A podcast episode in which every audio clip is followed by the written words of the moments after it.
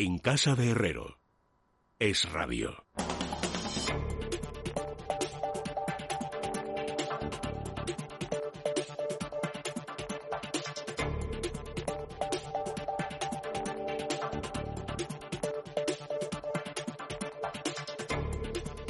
Quedan solamente cuatro minutos para que lleguemos a las diez de la noche, a las nueve en las Islas Canarias y ya estamos en el tiempo de la información económica con Diego Sánchez de la Cruz. ¿Qué tal, Diego? Buenas noches. Hola, buenas noches. Y con Carmen Tomás. ¿Qué tal, Carmen? ¿Cómo estás? Buenas noches. Muy bien, buenas noches a los dos.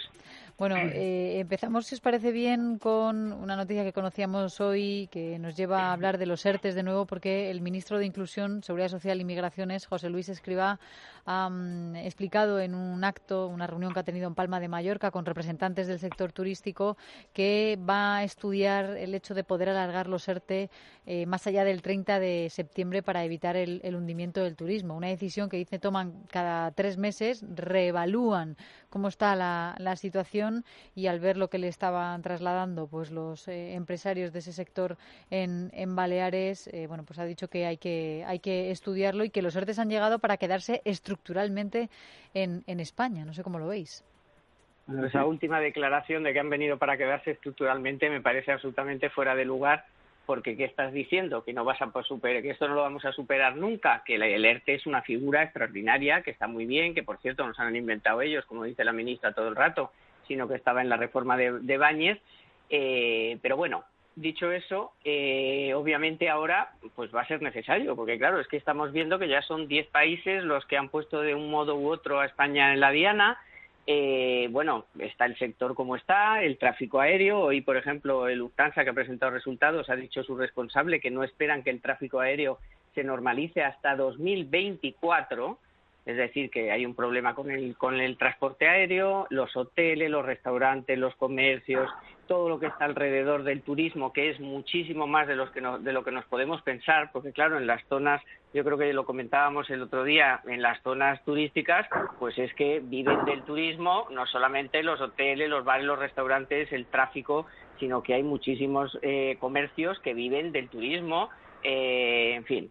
Eh, entonces, aquí la cuestión es ¿de dónde van a sacar el dinero? Porque es cierto que se les ha ido absolutamente la partida de gastos, se les ha ido de lo que habían pensado, de lo que volvieron a repensar y ahora ese dinero que han pedido al SURE, a Europa, que es un rescate como la copa de un pino, un trozo de rescate, han pedido 20.000 millones, pero vamos a ver porque son 100.000 millones para 18 países. Si los 18 países piden algo, pues no creo que nos den los 20.000 millones. O sea que aquí el problema va a ser cómo financiamos esto y si esta es la única idea que tienen para salvar el sector, o sea, ampliar los ERTE. El hecho de ampliarlos o no, además, yo creo que es algo que nos demuestra que tenemos un mercado laboral tremendamente rígido. Lo normal sería que le correspondiese a las empresas y a los trabajadores el acordar se reincorporan, como es la situación que nos encontramos en la gran mayoría de países de nuestro entorno, tanto los de tradición continental como los de tradición de leyes comunes y anglosajonas. Eh, ese es el modelo de lo que aquí llamamos ERTE. No hace falta que un señor burócrata se ponga a decidir hasta cuándo y hasta dónde duran los ERTE y el alcance que tienen. O sea que yo creo que en el fondo eso ya es una, una, una señal roja, ¿no? Un banderín rojo, porque lo que nos está diciendo es que incluso la, la figura de mayor flexibilidad laboral que tenemos dentro de nuestro armazón legislativo laboral eh, requiere el permiso eh, y la aquiescencia del gobierno y del, y del burócrata de turno, cuando esto, pues obviamente debería estar sujeto a la propia realidad empresarial. Y la realidad empresarial lo que dicen algunos casos es que los ERTES algunas empresas ya les están sobrando desde hace algún tiempo y eso es una muy buena noticia, pero obviamente a muchas otras se le van a quedar cortos si no les ofrecen de una santa vez eh, un horizonte temporal de más o menos estabilidad eh, a la hora de desarrollar los ERTES el tiempo que sea necesario. En el Instituto de Estudios Económicos eh, han publicado un informe muy interesante en el que se básicamente ponen números a lo que supone o no prolongar los ERTES hasta final de año. Si no se mm. prolongan los ERTES a final de año, eh, el aumento del paro estructural, es decir, la mezcla de las personas que ya no entran en el mercado laboral con aquellos que contaban con reincorporarse y que ya no se van a reincorporar, crece medio millón de personas, es decir, medio millón más de paros estructurales que además obviamente se convierten en un, en un problema de gasto público porque obviamente habrá que pagar eh, pues eh, la prestación de paro y demás. Eh, de modo que tarde, mal y además con una petulancia que no entiendo porque como dice Carmen es que no ni son algo nuevo ni deberíamos aspirar a que estén aquí para quedarse. Claro, deberíamos de aspirar efectivamente a que eh, a buscar otros cauces, o sea que está muy bien, es una herramienta, es una herramienta, pero una. Deberían de haber buscado, pero claro, es que estamos pidiendo peras al olmo. Eh, eh, en todo caso, le conviene al señor Escriba que mejore lo que es la dinámica de su ministerio, porque estamos hablando de que todavía hay 150.000 personas que no han cobrado. No queremos ni saber las miles de personas, porque si yo conozco un montón, imagínate, multiplica eso, no es porque yo, sino que lo, sé, eh, que, por ejemplo, están cobrando ya y, ya han trabajado, y llevan dos meses trabajando y están guardando ahí en una uchica para cuando les venga el palo de decir, ay, no, que es que tú ya estabas trabajando y te oiga, pero un poco de orden. Por favor, ¿cómo puede estar gente sin cobrar? gente que, por ejemplo, bueno, por ejemplo, no han pagado, me parece que lo he leído hoy en ABC, no han pagado los complementos por hijo. Correcto. eso es, oye, a mucha gente eso es un dinero con el que contarían y no han podido contar. ¿Qué fue de las prestaciones para las empleadas de hogar? Cero. ¿Qué fue de, de, hace cuánto tiempo que no sabemos nada del ingreso mínimo vital? O sea, no tenemos ni idea, ni quién lo ha pedido, ni cuánto, ni cómo, ni qué partida se ha dedicado. O sea, eso ya es como si ahora mismo no existe. Entonces, pero qué, desastre tiene ahí este hombre que parecía que era pues un hombre ordenado y tal, pues tiene ahí un desastre. Antes de, todo esto, lo primero que tendría que hacer es poner orden y ver, oye, ¿qué estamos haciendo? Aquí hay gente que no ha cobrado, gente que está cobrando y está trabajando, eh, eh, pero ¿qué es esto? No, vamos, digo yo. Bueno, hay otra... Como primera providencia. Sí, sí, sí. Eh, me estaba acordando ahora de, una información que publicas, eh, Diego, en, Libre Mercado y que apunta a un informe duro del Tribunal de Cuentas sobre las cifras que llevan a la Seguridad Social al colapso y así lo, así lo has titulado. Cuéntanos. Bueno, lo que tenemos que tener en cuenta es que el Tribunal de Cuentas no evalúa los números de la seguridad social eh, ni los del resto de organismos públicos eh, con el maquillaje contable que eh, está permitido por las instituciones europeas. lo digo porque siempre, insisto, miramos a Bruselas y nos pensamos que, que es el sumum del rigor y de la frugalidad y, de la exactitud con las cifras. Ya hemos visto con los rescates de países como Grecia que muchas veces eh, el descontrol es total y absoluto, pero por poner otro ejemplo, la deuda oficial que tiene España antes del coronavirus era del 95% del PIB, pero la deuda real de las administraciones públicas eh, superaba el 125% del PIB. Es decir, la contabilidad oficial permite hacer muchos trucos. Con esos trucos se puede maquillar cuál es la situación contable o no, eh, tanto de las cuentas públicas como de la seguridad social. Ahora, el Tribunal de Cuentas lo que ha hecho es mirar ingresos y gastos, que es la única y cruda realidad de un sistema que se basa en aportaciones y, por otro lado, prestaciones, y lo que se ha encontrado es que la insostenibilidad del sistema es mucho mayor de lo que ya yo creo que mucha gente asume que es. Porque, por ejemplo, cuando a final de 2018 se estaba hablando de que la deuda del sistema era de 30.000 millones de euros, lo que estaba diciendo ya el Tribunal de Cuentas, con este informe, que por desgracia solo cubre hasta 2018, es que la deuda real es dos veces esa cantidad, es decir, está en el entorno de los 80.000 millones de euros. O sea que una cosa es lo que se cuenta oficialmente como deuda y otra cosa cuál es la realidad contable de la Caja de la Seguridad Social. Y por otro lado, yendo un poco a, la, clave de la cuestión, el desajuste que tenemos es que eh, el pago medio por, eh, por pensionista y por jubilado ha subido un 18%, no porque le haya crecido un 18% la, la pensión a ninguno de nuestros eh, queridos abuelos, que desde luego que no es el caso, lamentablemente no es el caso, eh, sino porque las pensiones de los nuevos jubilados son mucho más altas que las de los anteriores y esto está haciendo que los gastos del sistema crezcan mucho. A eso hay que sumarle que políticamente hemos decidido dejar de cumplir el factor de sostenibilidad, eh, no meterle mano a las prejubilaciones abusivas y el resultado es que aunque los eh, gastos, perdón, aunque los ingresos del sistema están en máximos históricos, ojo, están en máximos históricos pre-COVID, eh, los gastos también seguían creciendo de forma desaforada. Total, que lo que llevamos mucho tiempo diciendo usando la metodología oficial, el Tribunal de Cuentas ahora lo confirma, pero con una metodología pura y dura de contabilidad. Bueno, y, Leticia, ¿qué ha dicho hoy el ministro sobre esto? Que también ha hablado, que es una institución absolutamente solvente y sostenible y que si atraviesa una situación un poco complicada es por la falta de personal. Dicho esto, hay que decir también que se está reuniendo el Pacto de Toledo este mes de julio, se reunió varias veces y eh, hay que esperarse lo peor. Esto de que es absolutamente solvente y sostenible no se lo cree ni él. De hecho, él cuando estaba en la IDEF hizo unos informes muy gráficos sobre los problemas de la seguridad social y la necesidad de tomar medidas muy drásticas. De hecho, él, me acuerdo en ese, bueno, sé, la institución, ¿no? En ese informe, pues una de las cosas que decía, por supuesto, era lo que acaba de decir Diego sobre la, eh, las jubilaciones, las prejubilaciones, aumentar los años a tener en cuenta para el cálculo de la pensión, que creo que llegaba a hablar de 37 o así, que, o 35, que es prácticamente toda la vida laboral. Eh, eh, a, trabajar más tiempo, eh, dejar que la gente pues trabaje y se jubile a lo mejor con el 100% o como ahora que es solo con el 50%. En fin, que mm, de eso él se supone que sabe bastante. Vamos a ver lo que sale de ese pacto de Toledo, que como todo el mundo sabe, la anterior vez la rompió Podemos, porque hay que tomar medidas muy drásticas, porque efectivamente la situación, como acaba de describir, eh, que no es nuevo, porque Diego y otros compañeros de Libertad Digital llevan años años, por ejemplo, Domingo Soriano, alertando sobre todo esto, ¿no? Y sobre el peligro que iba a ser cargarse el factor de sostenibilidad y volver a, indexar las pensiones con el IPC.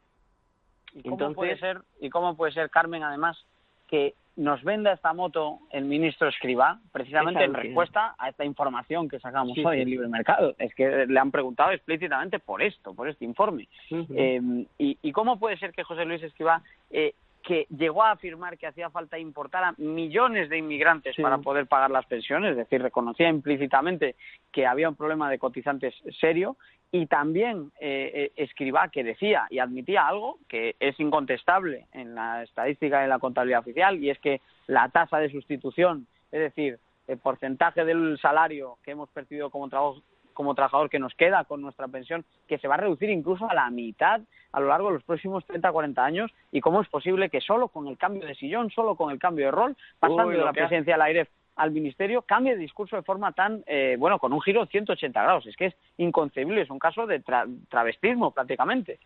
El poder, ¿no? Dicen que, que, es así, que cambia, el poder te cambia. Y a Calviño, que nos estaba diciendo hace nada que con los datos de mayo ya se veía una recuperación y te vas a sus propios datos, como me parece que conté ayer, lo, el índice de, los indicadores de los indicadores adelantados, y ahí tienes de mayo, de junio, de julio, y los son todos, todos horrorosos, todos negativos, una ruina, y son sus propios datos, o sea que te está diciendo a la cara algo que ella misma tiene publicado en su, en su web del ministerio y dices, pero ¿por qué me miente de esta manera? Si lo estoy viendo yo aquí ahora mismo, con fecha 31 de julio, sus propios datos. Bueno, pues eh, resulta que esta señora también era pues la más lista del lugar y venía aquí a poner un poco de orden. Bueno, pues ya se le ha pegado también lo de mentir y lo de decir cosas que son inciertas. Y nada, esto va a ser un poco... Bueno, la pandemia, que es verdad que, bueno, al principio puedes decir, venga, al principio no le voy a decir que, en fin, que los efectos iban a ser escasísimos, como las dos o tres casos de Simón. Bueno, pues es que ahora resulta que es que nos lo dijo esto de mayo, nos lo dijo hace diez días, o sea, que es que no es de al principio de la pandemia que estás con un, con un shock. Entonces, yo no sé lo que tiene el poder, pero hijo, eh, no hay ni uno que se salve. O sea, llegan ahí y se ponen todos a mentir como bellacos, claro, imitando al jefe y ya está, y venga, y se habrán ido de vacaciones algunos, como el jefe y todo eso. Menos mal que os tenemos a vosotros para que para que os asoméis a la letra pequeña ¿eh? y, descubráis las, las mentiras. Permitidme que terminemos con una noticia internacional y que, bueno, azotó ayer todo ese tipo de, de información eh, por lo que pasó en esa explosión en, en Líbano. Eh, vamos a actualizar un poco los equipos de rescate ahora mismo ya sabéis que están trabajando en la búsqueda de más de un centenar de desaparecidos bajo los escombros después de esa explosión en Beirut el pasado martes. El balance de fallecidos ya es de 137, más, habría más de 5.000 heridos, pero a esas pérdidas humanas hay que sumarle también los daños materiales. Las autoridades calculan entre 3.000 y 5.000 millones de dólares las pérdidas ocasionadas y desde el gobierno libanés han alertado de que ellos solos no van a poder hacer frente económicamente a la reconstrucción tras esa explosión. Vamos a escuchar lo que nos cuente Nayara Fernández y luego, luego os pregunto. En medio del luto, Beirut intenta reponerse de la explosión causada por 2.750 toneladas de nitrato de amonio que se encontraban en un carguero en el puerto de la capital libanesa. Los daños extienden a varios kilómetros a la redonda y afectan a casi todos los barrios de la ciudad. Hasta la zona cero ha viajado este jueves el presidente francés Emmanuel Macron. Este último ha mostrado su apoyo al pueblo libanés y se ha ofrecido para coordinar la ayuda internacional al país. He venido casi de inmediato a mostrar un signo de apoyo, de amistad, de solidaridad fraternal con el pueblo libanés tras la explosión en el puerto, que afectó a todo Beirut. Sobre todo, diría que el apoyo y la solidaridad son necesarios porque es el Líbano, es Francia. Y era mi deber estar aquí para mostrar esa amistad. Lo cierto es que antes de la catástrofe la economía del Líbano ya se encontraba al borde del colapso con la mitad de su población por debajo del umbral de la pobreza y con una deuda del 170% de su PIB. Con esa coyuntura, el ministro de Economía libanés ha avisado hoy de que el país no va a poder hacer frente solo a los destrozos ocasionados por la explosión en Beirut. Desde el Fondo Monetario Internacional ya han confirmado que están explorando todas las vías posibles para prestar ayuda financiera al Líbano. Mientras tanto, el enfado entre los ciudadanos aumenta. Son varias las informaciones que apuntan a que las autoridades conocían el peligro del material almacenado en el puerto desde hacía seis años y que ignoraron las repetidas alertas sobre el mismo que hicieron desde la autoridad portuaria y el servicio de aduanas. Ante la presión desde el Ejecutivo libanés han dado un plazo de cuatro días para que el comité de investigación designado determine quiénes son los responsables de la catástrofe. Sin embargo, distintos organismos internacionales como Amnistía Internacional han realizado un llamamiento para que se asigne la investigación sobre el suceso a un equipo internacional, petición a la que se han sumado cuatro exministros del país que llaman a salvaguardar la parcialidad del proceso. Bueno, independientemente de ese proceso judicial o que quieren poner en marcha, desde luego el, Fondo Monetario Internacional está viendo la manera en la que puede prestar ayuda financiera. No sé si sabéis cuál es la situación por la que atraviesa económica ese país, ¿no? Para pedir tanta ayuda.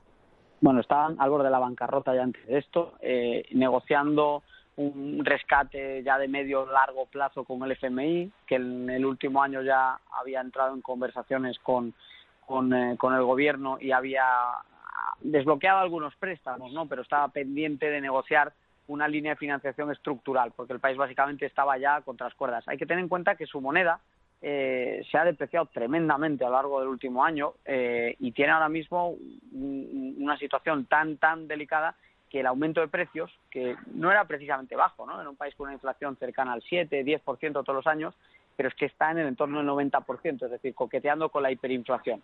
Entonces, como es lógico, si a todo eso se le suma pues una, catástrofe no eh, de, este, de este tipo, pues la situación se agrava aún más. Y ahora mismo la liquidez no sobra en los mercados y tampoco vamos eh, eh, faltos de nervios y de riesgos políticos con todo lo que ha supuesto el coronavirus. Entonces, para Líbano, que además es un país tradicionalmente con muy poquita estabilidad política, pues esto le puede suponer eh, una situación tensa. Es de casi dar por sentado que llegará a un acuerdo con el FMI el gobierno porque no le queda otra. Solo por terminar, es decir, recordemos que la deuda pública recomendada para un país eh, emergente, un país en vías de desarrollo, es el 60% del PIB como máximo.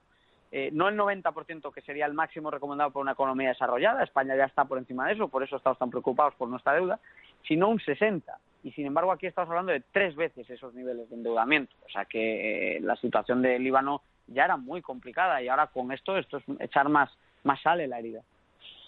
Yo nada, que no tenemos tiempo, Leticia. Nada más decir que, vamos a ver, yo que no soy muy del Fondo Monetario Internacional, que me parece un organismo que mete mucho la pata y que, no sé, son burócratas también, pero bueno, en casos como este, pues efectivamente, ya que está ahí, pues que, trabaje y el Banco Mundial y que, que, vayan a ese país, que vean cuáles son las necesidades, que lleguen a acuerdos. Por supuesto que el Líbano tendrá que hacer también sus esfuerzos para poder devolver todas esas deudas o al acuerdo que lleguen, que no sé cuál será. Pero es, yo no veo otra solución. O sea, es decir, el mundo no está ahora para ir allí a prestar dinero, sino que hay dos organismos internacionales con un montón de gente allí cobrando, pues que, trabajen y que, que le hagan un plan que este país pues pueda salir un poco adelante, que era en un poco lo que, como dice Diego, ya estaban, bueno, pues tendrán que reforzar todo, esa, todo ese estudio. Bueno, Carmen, que es verdad que nos quedamos ya sin, sin tiempo, nos estamos comiendo de la, de la otra tertulia. Carmen, Diego, muchísimas gracias. Un besito. bueno, para mantener la tranquilidad, nosotros os damos una recomendación, Cal Plus, ¿verdad, Carmen? Eso es, Leticia, que es un complemento a base de dos aminoácidos esenciales que tiene además vitamina B3 y B6 que contribuye al buen funcionamiento del sistema nervioso y a mantener las funciones cognitivas. Solo tienen que consultar a su farmacéutico o dietista en parafarmacias del corte inglés o en parafarmaciamundonatural.es. Mundo Natural.